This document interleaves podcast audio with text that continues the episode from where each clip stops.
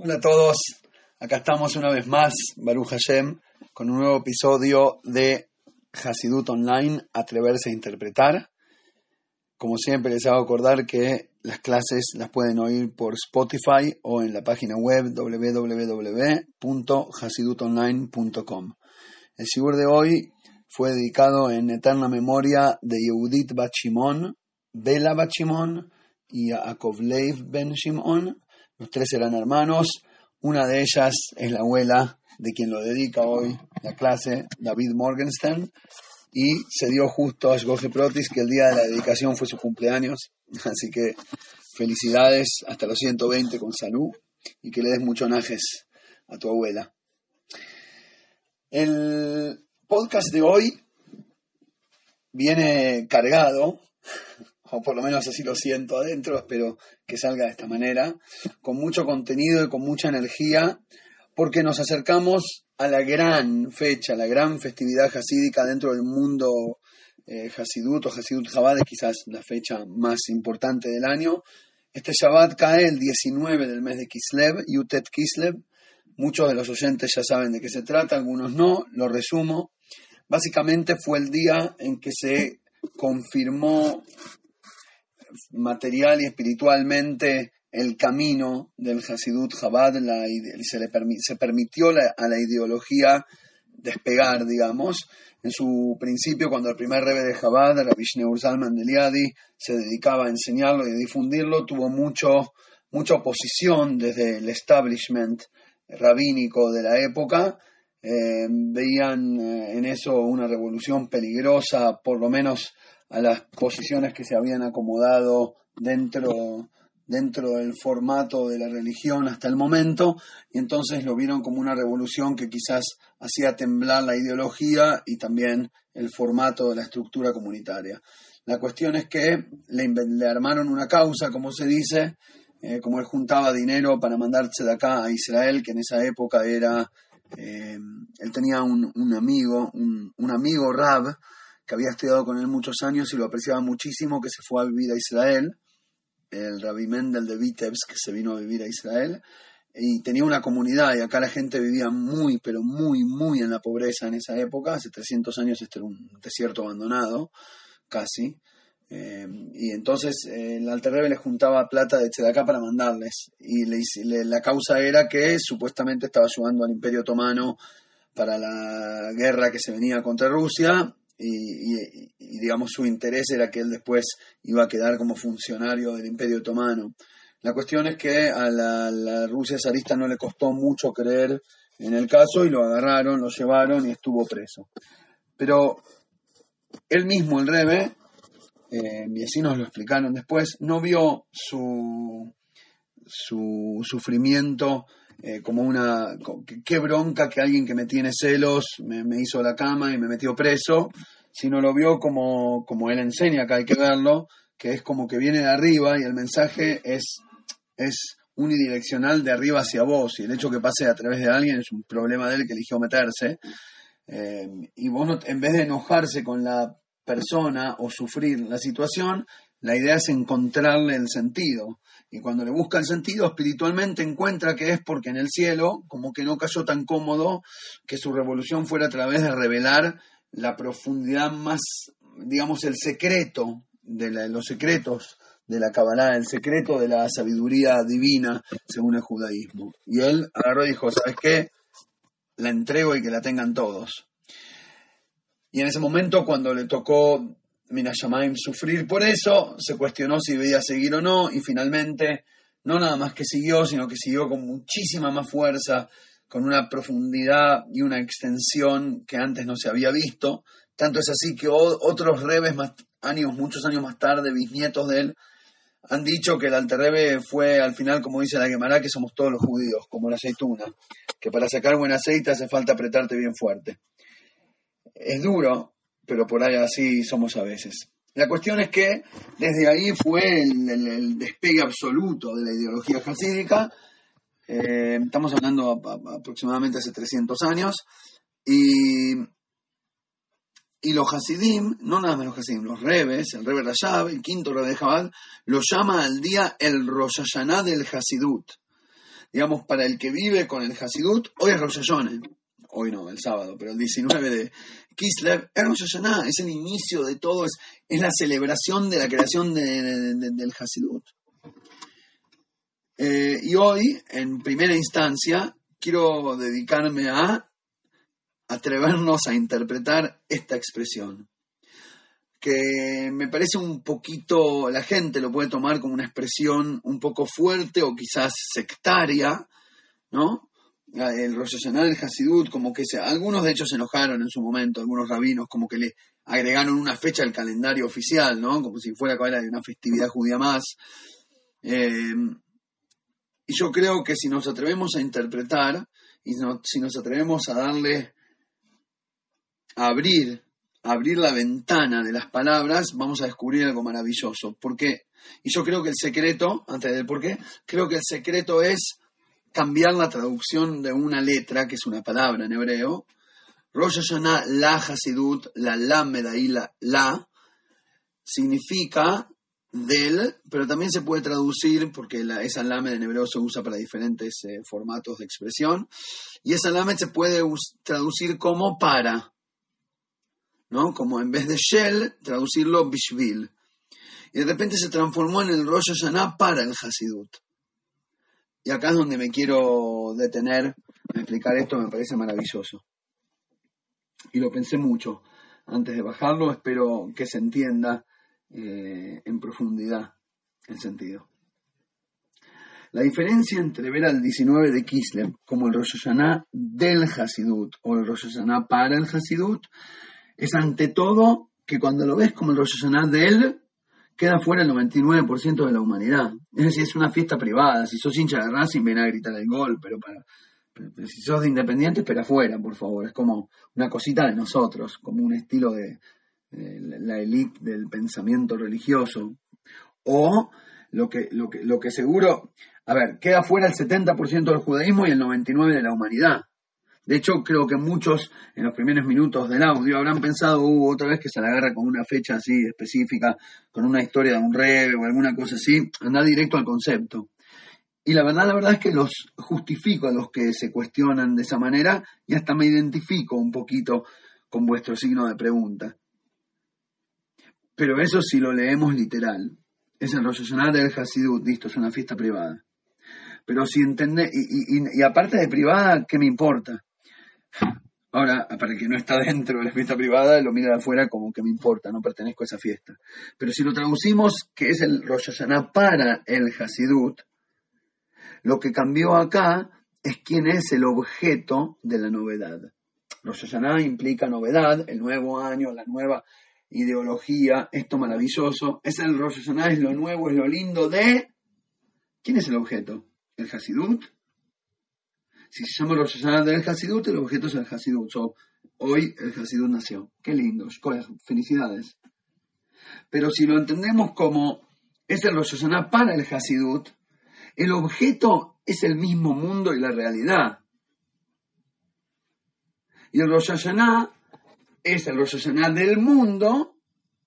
¿Y por qué cae hoy? Bueno, para el Hasidut, desde la perspectiva hasídica, hoy es el inicio del mundo y de la vida. Y lo voy a explicar. Es muy diferente si yo digo, hoy empezó la ideología hasídica, o si yo digo, hoy empezó para mí una diferente manera de ver el mundo. Entonces, el mundo y la realidad nacieron hoy para mí porque desde esta nueva perspectiva yo miro el mundo diferente. Entonces hoy es el día del cumpleaños, no del, del hasidismo, es el día del cumpleaños del mundo y de mi propia vida. Cuando utilizo las lentes y los anteojos del Hasidut. En otras palabras, cuando yo digo, ese es Rosh Hashanah para el Hasidut, me transforma el mensaje en universal. Y a partir de esa perspectiva, podría el Hasidut, si lo dejamos, enriquecer nuestra experiencia del judaísmo y nos permitiría dejar ser una parte, nos, dejaría ser parte del, del juego y dejar un aporte realmente valioso a la humanidad entera y cumplir con la, ni siquiera cumplir con la profecía, materializar esa profecía que dice Ishayahu, ve al jugo im leorej, umelachim lenoga zirjej. Dice, y, y, caminarán las naciones a tu luz y andarán los reyes frente al brillo de tu, de tu amanecer. Flor de poeta, Isaías. Em, otra que Shakespeare, de Abdil. Las naciones andarán a tu luz. Vos vas a tener tu propio amanecer y gracias a ese amanecer el mundo se transformó en un lugar mejor para estar en él. Esa es la función del pueblo judío desde la perspectiva bíblica. El que cree en la Torah es lo primero que tiene que creer. La responsabilidad de hacerte cargo de dejar un aporte real para la humanidad y para la humanidad entera.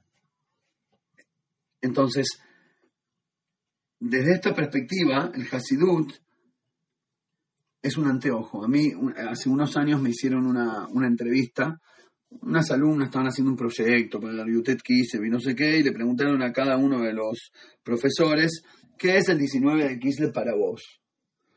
Y yo le dije, para mí, el 19 de Kislev es un día feliz en el cual el Rebe se, eh, se atrevió a prestarme sus anteojos 3D.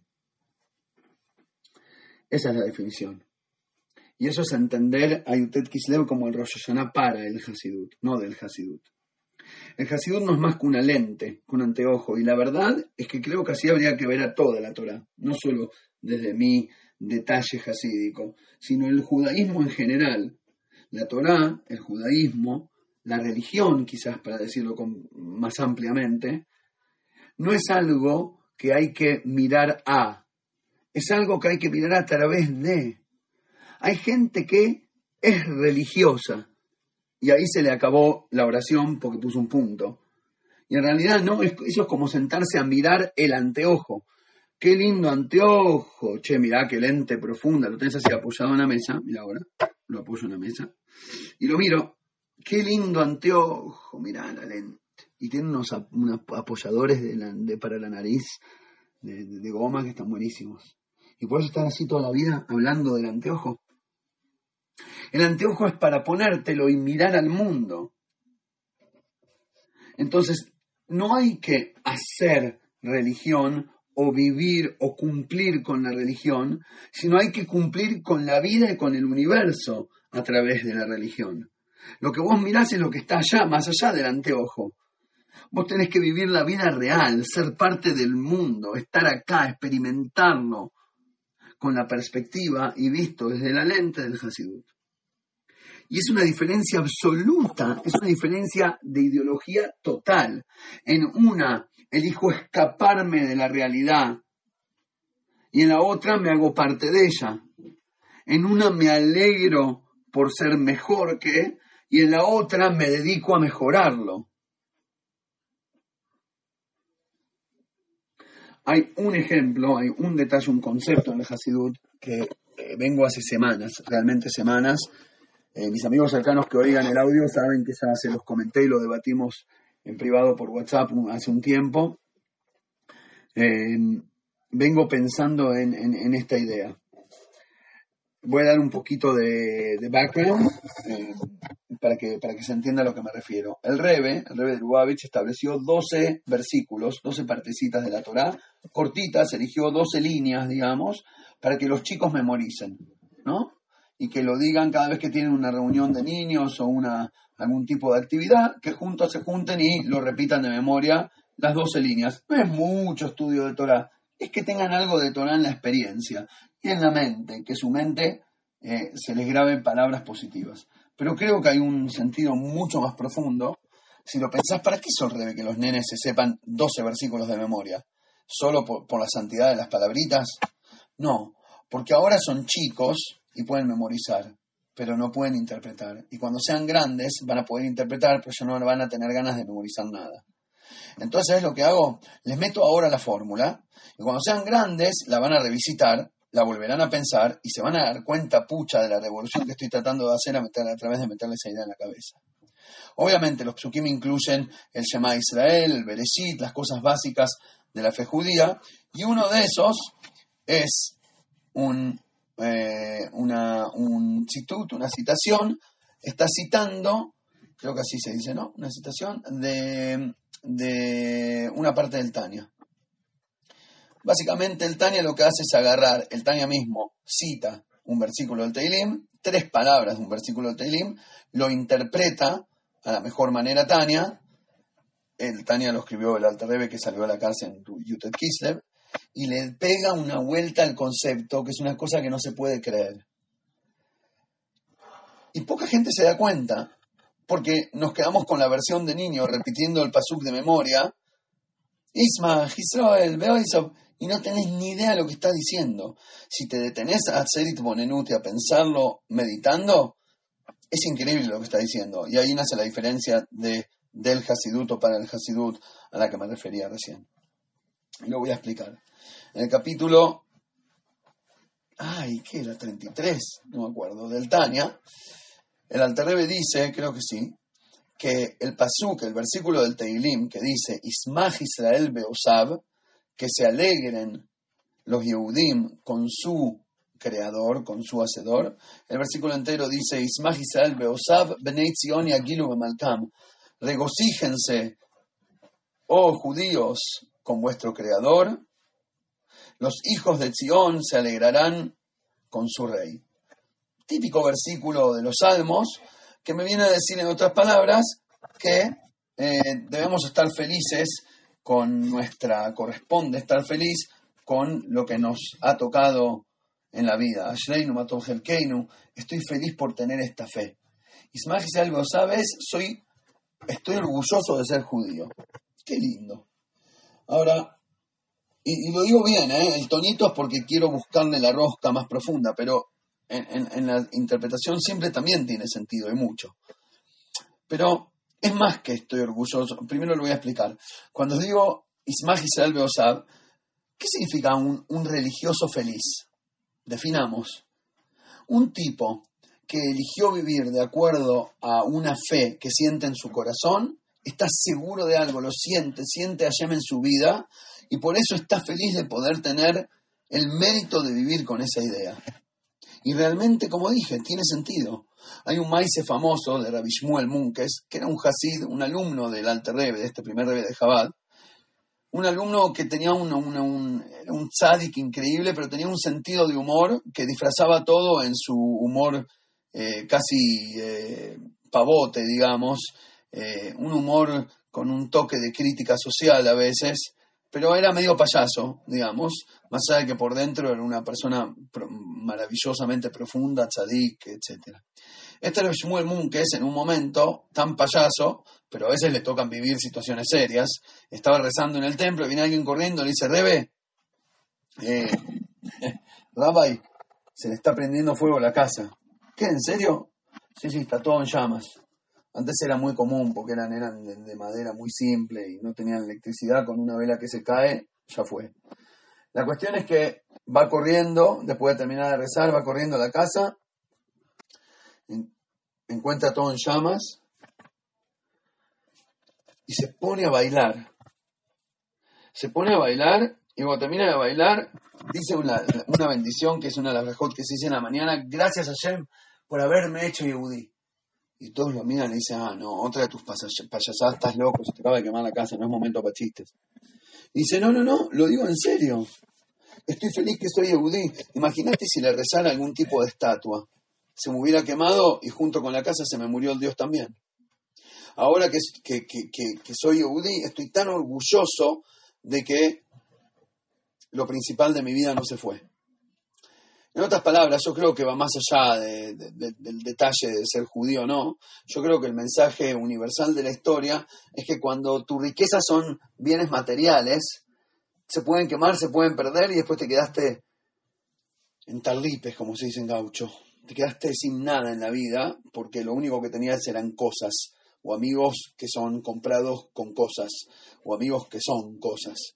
Entonces cuando la vida son cosas, se queman, se pierden, se rompen, se desarman, se mueren y te quedaste sin nada. Pero cuando en la vida tenés valores profundos, como por ejemplo la fe, la ideología, la sabiduría, eso no te lo pueden quemar. Hasta que no te queman a vos enterito, eso todavía está. E inclusive después, de que nos vamos, si el valor es real, sí a lo largo sobrevive el tiempo, la prueba del tiempo. Ese es el mensaje. Ese es un yudí que está contento con su creador. Estoy feliz con mi creador. Isma Gisol Beoiso. Listo. Hasta acá el chat. Hasta acá la interpretación literal. La traducción literal del versículo. Viene Hasidut, al Terreben el Tania y dice lo siguiente. Por favor, presten atención porque acá está la bomba atómica. Y espero que me salga bien expresarlo. Que lo pueda interpretar. Dice, ¿qué significa Peirus? Shekol Misera Israel, que cualquiera que es de descendencia judía, y es Lolismoach, debería él alegrarse, Besimhat Hashem, con la alegría de Dios, Ashersas Besameach, que él se regocija está feliz, Bediratoba Tachtonim, por tener o contener una morada en los planos inferiores. Lo hablamos varias veces en los podcasts. El que no conoce la terminología puede volver a, clases anteriores. Hay más de 500 horas de clases en, la página web y más de 100, creo, en el canal de Spotify. Eh, Dilabe Tachtonim es la voluntad divina. Hashem nos creó con una, con una sola intención para que hagamos en este mundo una morada para él en los planos inferiores. ¿Qué significa? Nos dejó en un mundo materialista limitado y nos pide que metamos nosotros en él valores, sentido, la sensación de tener una misión, la conexión con Hashem, la fe. Somos embajadores de la luz divina en el mundo, como dijimos antes. Listo. Si lo lees literal, y lo que hizo fue agregarle un poco de sal y pimienta a la traducción. La traducción literal es eh, que el judío se alegra por tener fe y por estar con Dios. Y la traducción más profunda es que te alegras por cumplir la misión que Él te dio de hacer de este mundo un mejor lugar. Es más o menos parecido, sí. Si le haces al Tania lo que le haces al resto de la vida, que es leerlo de manera superficial y no atreverte a interpretar. Es como aquel tipo que Dice que uno lo ve al amigo parado en su campo, así, parado en la mitad del campo. Y le dice, eh, ¿qué haces ahí? Dice, ¿cómo? Quiero que, quiero que me den el premio Nobel. No, no te entiendo. ¿Por, ¿Por qué te van a dar el premio Nobel? Le dice el amigo. Y otro dice, ¿cómo? Porque escuché en la radio que le dan el premio Nobel a todo aquel que es realmente sobresaliente en su campo. Entonces, estoy sobresaliendo en mi campo y estoy esperando que me llamen.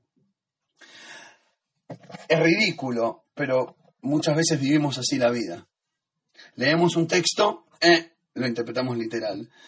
Decimos una palabra, ¡pum!, lo interpretamos literal. Y ahí es donde aparecen todos los choques en la sociedad. Podrían, podría entrar en algunos detalles, pero no quiero entrar en cuestiones políticas. Eh, si nos atrevemos a darle una interpretación al sentido de las cosas y no solo quedarnos en lo literal, podemos realmente encontrar el juguito que hay adentro y creo que ahí sería más fácil encontrarnos con los que piensan de otra manera. Si ellos se salieran del cuadradismo y absolutismo, de agarrarse del literal de su manifiesto, y yo me salgo del cuadradismo, de agarrarme de lo literal de mi manifiesto, y él le busca su sentido para la humanidad a las palabras que leyó en su libro santo, y yo le busco el sentido para la humanidad lo que yo leí en mi libro santo, sería mucho más fácil encontrarnos. ¿Cuál es la interpretación profunda de este dicho? Es la siguiente. Si prestamos atención nos vamos a dar cuenta que hay dos tipos de amistades o dos tipos de, cariños, de amores. Está el amor típico, eh, moderno, medio chato, que te requiero. ¿Qué significa te requiero? La paso re bien con vos, me haces reír o me haces feliz o sos inteligente, gracioso, bueno, eh, eh, apasionado, eh, amigo, está siempre que uno te necesita, lo que fuera la virtud que vemos en el otro y por eso te quiero. ¿Qué significa? Te quiero, me quiero. Me quiero tanto a mí que me gusta la sensación que estar con vos me hace sentir y por ende se llama te quiero. Pero hay un nivel más profundo de querer y de amar que es querer al otro. Es decir, no quererme a mí y lo que el otro me provoca en la unión, sino quererte a vos. Eh, Quizás de, eso, de esto se trata la diferencia. Está la persona religiosa que vive su religión como lo quiero a Dios. ¿Qué significa lo quiero a Dios? Me quiero a mí mismo y me encanta lo que me hace sentir cuando estoy bien con Dios. Es decir, si estoy bien con Dios, sé que voy a ir al cielo, sé que me va a ir bien en la vida, o sé que inclusive cuando me va mal está justificado por algo que no comprendo y me hace feliz no comprenderlo. Es decir, a mí me sirve el sistema, soy feliz de tener una creencia, por ende soy religioso. Y de la otra manera es, no que mi religión es yo estoy feliz por tenerte, sino mi religión es estoy feliz por hacerte feliz, que significa darle un sentido a la vida. ¿Qué es Dios? La luz y la energía y las ganas de darle sentido a la vida y al mundo. Y yo me sumo a esa misión y amo a Dios y me junto con Dios, significa me alegro no con mi beneficio de la religión que obtuve, sino me alegro con poder hacerme cargo y socio del plan divino para con su mundo. Tengo un amigo que espero que esté escuchando la grabación. Eh, si la estás escuchando vas a saber que sos vos. Que siempre me dice, la verdad qué suerte que tenés. Vos y toda esa gente que vive con fe, está buenísimo tener fe religiosa, porque tipo, estás tranquilo. O te va bien, o si te va mal, igual hay alguien que sabe que ese mal es bien y te quedas tranquilo. Es re cómodo vivir con la fe.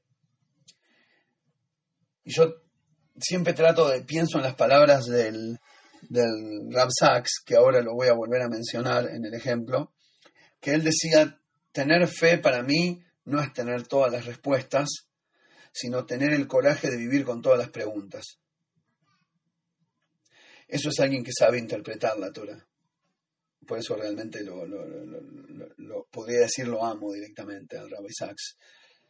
Porque tenía de una manera diferente un estilo muy propio, pero tenía las ganas, el atrevimiento, el coraje y la fuerza y la capacidad intelectual y la bondad humana para interpretar la Torah de esa manera. La cuestión es que quiero enfatizar la diferencia entre me alegro con Dios o me alegro por y para el plan de Dios. La diferencia es que Voy a dar un ejemplo. El ejemplo es esto. yo creo que lo comenté. No sé si lo comenté acá o en alguna otra clase que grabé o que di de manera presencial. Ya no sé qué digo a dónde. Es el problema de decir muchas cosas. Por ahí debería hacer más silencios. Em, ahí fue el silencio. El Rabbi Sachs, en una de sus últimas clases en Zoom, ya en la época de Corona, hace pocos meses, termina su clase y una alumna le pregunta, Rab, eh, hace años mi mamá le hizo una pregunta y usted dijo que no tenía y que no hay en la Torah respuesta. Quería, ahora que pasaron varios años, quería confirmar si se le, si Tjadesh le si, si tenés alguna novedad al respecto. ¿Hay un update? Ahora sí se te ocurrió una respuesta. ¿Hay o todavía no? ¿Y cuál era la pregunta? ¿Por qué es que en este mundo, si está manejado por Hashem, le pasan cosas malas a la gente buena? O cosas buenas a la gente mala. La famosa, famosísima pregunta. Y cuando Rav Sachs en su momento le había dicho a la madre que no, que no tenía respuesta, no es su opinión. La Gemara dice, la Gemara nos dice, no tenemos en las manos, los sabios dicen, no sabemos, no tengo en las manos, no lo tengo. La respuesta a la pregunta de la paz de los malvados y el sufrimiento de los, de los bondadosos. Es la pregunta, es la pregunta que es el agujero negro que le queda a la explicación filosófica judaica y los jajamim lo aceptan y lo dicen. Acá no tengo respuesta. Todo lo demás me voy a jugar a explicarlo. Y, si te gusta bien, si no también, pero hay explicación. Esta la dejo. En Viadeinu, no lo tenemos.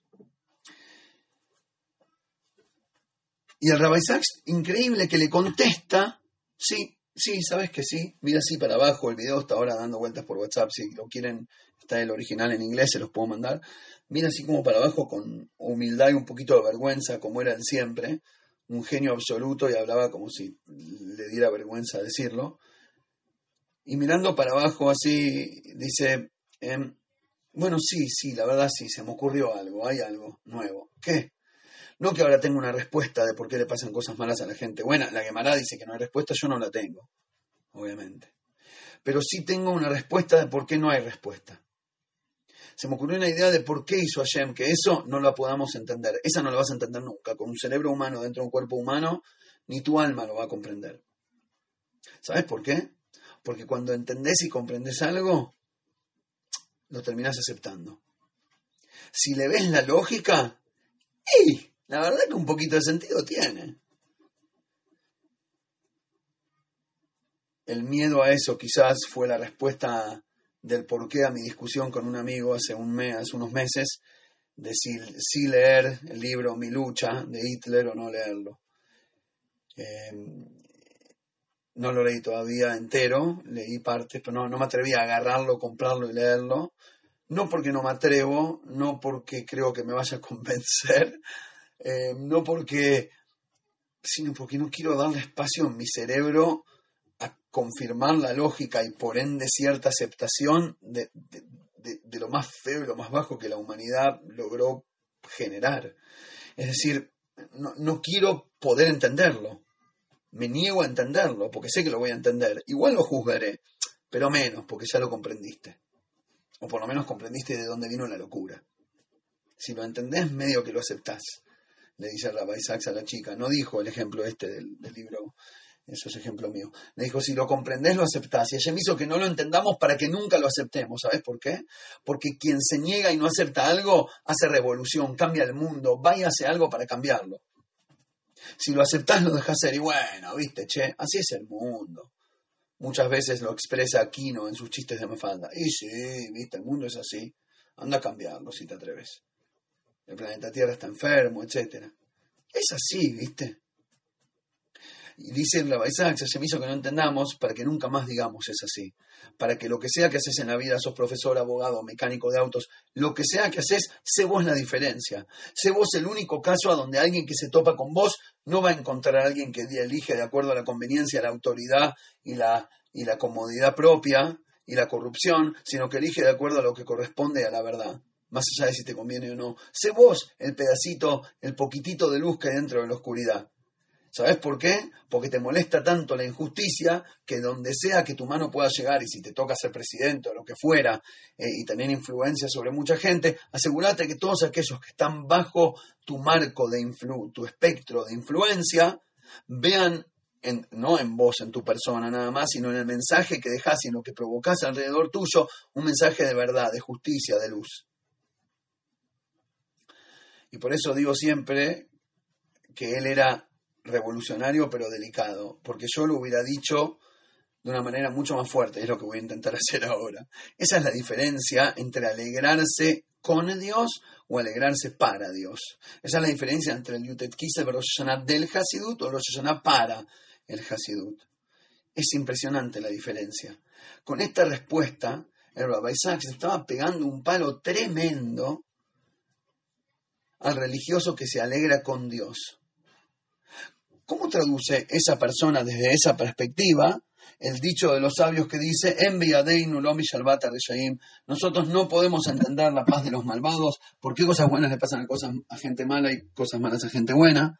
No lo entendemos. ¿Cómo lo traduce el religioso al no entendemos? Y por eso es que la mayoría de la gente no religiosa es no religiosa, porque no quiere tener esta traducción. Y eso es lo que vengo a hacer, a ofrecerles otra traducción. La religión no tenía que ser eso que decían ellos.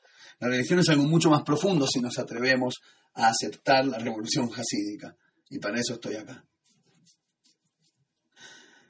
No se trataba de estar... ¿Cómo traduce el alegre con Dios? El, el dicho ese dice así, mira, el mundo es una porquería, sí, es verdad. ¿Hay malvados? Eh, sí, es verdad. ¿Hay cosas feas, cosas malas? Sí, eso no lo podemos entender. No tengo respuesta. Dios, viste, Dios decide. Y como Dios decide, yo no voy a hacer nada, porque ¿qué? Yo lo voy a contradecir a Dios. Entonces, si el mundo es una porquería, mi actitud es aceptar la porquería del mundo porque creo en Dios. Ah, y yo, yo Baruch me alegro con mi hacedor, porque como yo tengo fe y estoy conectado con él, estoy 10 centímetros más arriba de la basura del mundo, y cuando camino no me mancho los pies con la caca que había en el piso. Esa es la virtud de ser religioso, alegrarse con Dios, estar por encima de la realidad, no sufrirla, no tener que hacerme caso, cargo de las responsabilidades. No tener que hacerme cargo de mis elecciones, porque igual creo en Dios. Como abandono mi juego y no vivo mientras vivo, no soy responsable de mis decisiones porque creo en Dios. Y por eso viene la Torah y dice, no, no, no, Ubajarta Bajaim, elegí la vida. Vos tenés que elegir estar vivo, ser protagonista de tu propia vida. Creer en Hashem no es tirarle el paquete, es aceptar el paquete que te tira de la voz. Había un mundo sucio, sí, papi, Dios lo hizo así para que vos lo barras.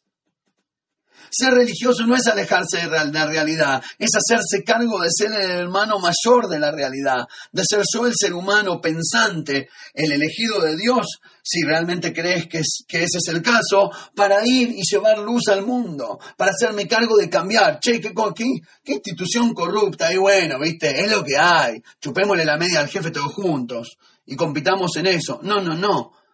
Hay corrupción, voy a ser yo el ¿cómo se dice? El, inicio de la luz. Vamos a transformarnos en el final del túnel. Yo voy a hacer la luz que le haga a todos darse cuenta que estamos al final del túnel.